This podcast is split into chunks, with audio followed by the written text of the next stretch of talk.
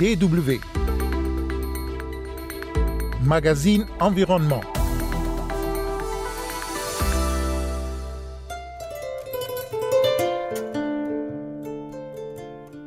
Le temps de la nature, c'est le thème cette année de la Journée internationale de l'environnement, alors que l'humanité tout entière est confrontée à une menace pressante qu'est le nouveau coronavirus. Et notre invité dans ce magazine est Ibrahim Tiao, le secrétaire exécutif de la Convention des Nations Unies sur la lutte contre la désertification et la sécheresse. L'homme a voulu dominer la nature et de temps en temps, on a un rappel, soit sous forme de cyclone, soit sous forme de tremblement de terre, soit sous forme de sécheresse, pour nous dire, hé, attention, vous êtes puissant, vous allez sur la Lune, vous explorez Mars, mais vous, n'êtes que des humains. Et finalement, c'est un petit virus invisible à l'œil nu qui nous a rappelé à l'autre. Mesdames et messieurs, bonjour. Kosevitiasu au micro.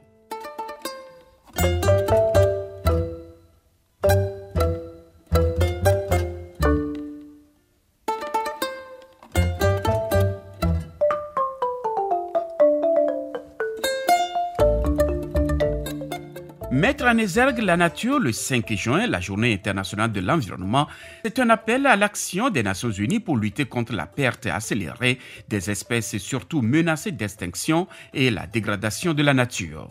En réalité, environ un million d'espèces végétales et animales sont menacées d'extinction en grande partie à cause des activités humaines. Pour Hubert Boulet, coordinateur du programme de gestion durable de la nature à la FAO, la crise du coronavirus rappelle que nous devons changer nos habitudes et mettre en avant la protection de la nature. Le thème de la journée mondiale de l'environnement de cette année, le temps de la nature, est, je pense, plus que judicieusement choisi. En effet, euh, il nous indique qu'une des priorités pour envisager euh, un avenir plus serein et surtout de ne pas renouveler l'expérience difficile que nous venons de vivre collectivement est de mettre euh, enfin à plat nos relations avec la nature et de les revoir radicalement. En fait, il est clair que cette crise n'est pas le premier signal d'alerte de la crise environnementale globale que nous traversons. Depuis plusieurs années déjà, les questions climatique partage la une des médias sans avoir eu encore d'effet électrochoc. À l'inverse, l'ampleur exceptionnelle de cette crise Covid et surtout l'ampleur exceptionnelle anticipée de ses impacts socio-économiques rendent ce signal d'alerte beaucoup plus frappant que les précédents. Dans ce contexte, il est absolument essentiel de reconnaître euh, le rôle que joue la nature dans nos vies et plus encore dans celle des populations les plus pauvres qui souvent dépendent de la nature très directement pour leur nourriture et leurs euh, moyens de subsistance. Par exemple, euh, une étude a montré que sur 8000 euh, foyers répartis en Amérique du Sud, en Afrique et en Asie, près de 40% d'entre eux chassent les animaux sauvages pour leur nourriture et leurs revenus,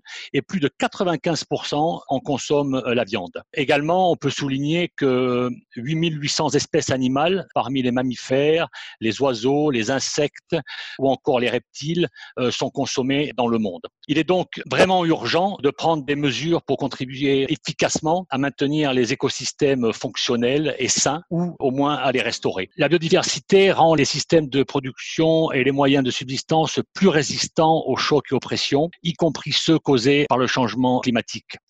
Elle constitue une ressource essentielle dans les efforts visant à accroître la production alimentaire tout en limitant les effets négatifs sur l'environnement. Elle contribue aussi de diverses manières aux moyens de subsistance de nombreuses personnes, réduisant souvent la nécessité pour les producteurs alimentaires et agricoles de recourir à des intrants externes coûteux et également nuisibles à l'environnement. Hubert Boulet, coordinateur du programme de gestion durable de la faune à la FAO.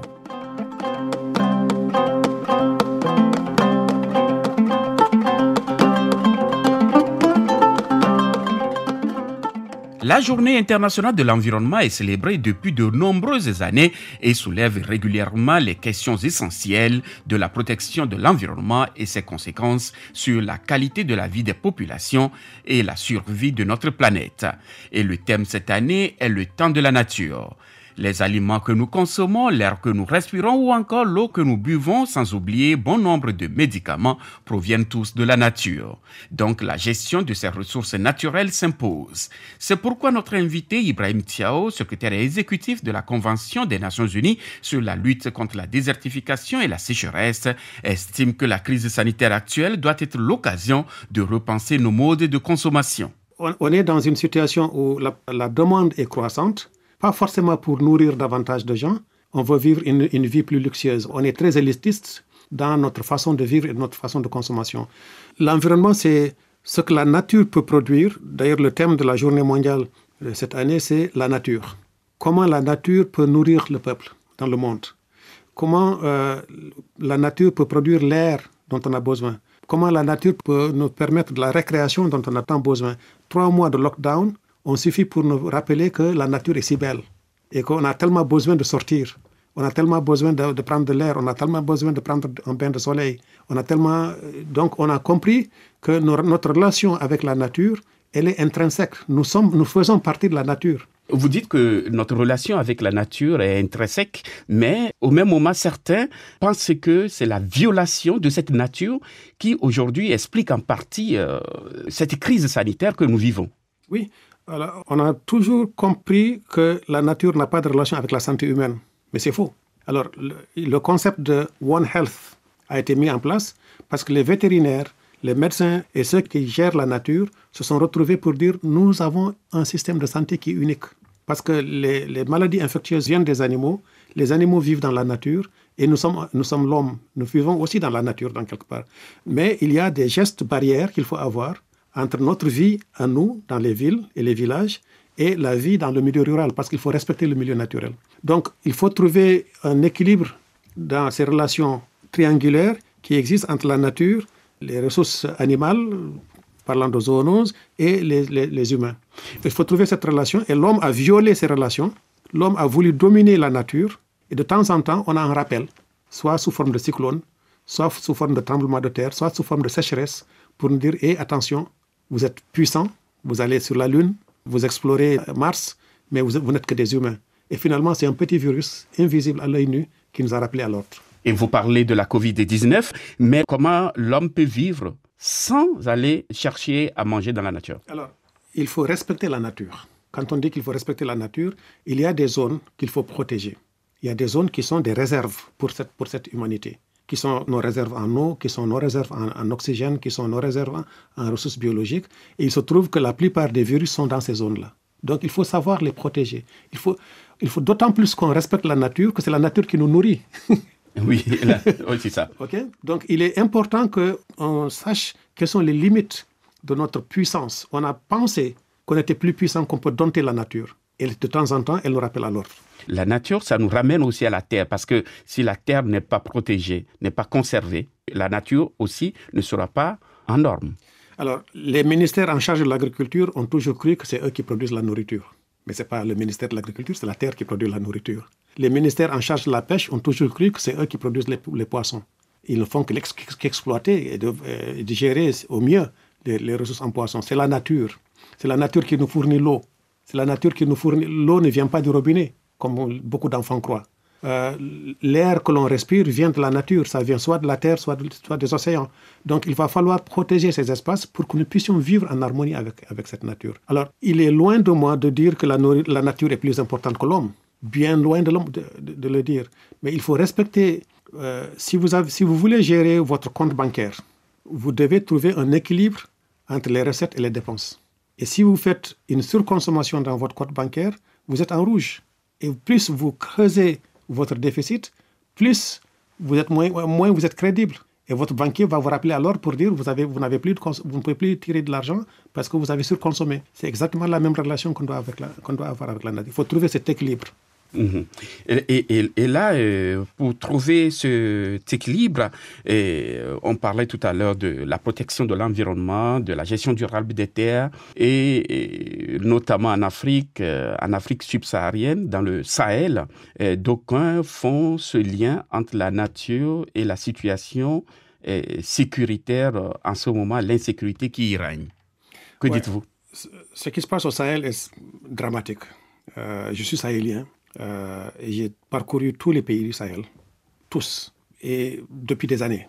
Donc c'est mon boulot. Et j'ai vu la dégradation, j'ai vu les tendances venir. Alors ce qui se passe, ce qui se passe, c'est que on a moins de terres disponibles pour les besoins d'une population croissante. On a moins de terres du fait de la dégradation du milieu naturel, du fait de la sécheresse, du fait des changements climatiques. Et on a de notre côté une démographie qui est croissante. Et donc le point d'inflexion est atteint depuis longtemps. Et cette situation rend les populations vulnérables et aussi elles sont devenues des proies faciles pour des organisations terroristes. Exactement. Alors, euh, on a bien vu depuis longtemps qu'il y a une migration du, Sahel vers la zone côtière d'Afrique de l'Ouest. La Côte d'Ivoire a eu 25% à un moment donné de sa population qui est d'origine sahélienne. ce, trop-plein, cette migration est naturelle, elle est humaine, elle est, elle est, elle est, ancienne. Ce qui est euh, récent maintenant, c'est la superposition de cette euh, diminution des ressources avec des phénomènes extérieurs tels que le terrorisme, qui sont des actes. Euh, enfin, le, terrorisme n'est pas endogène au Sahel, il est importé.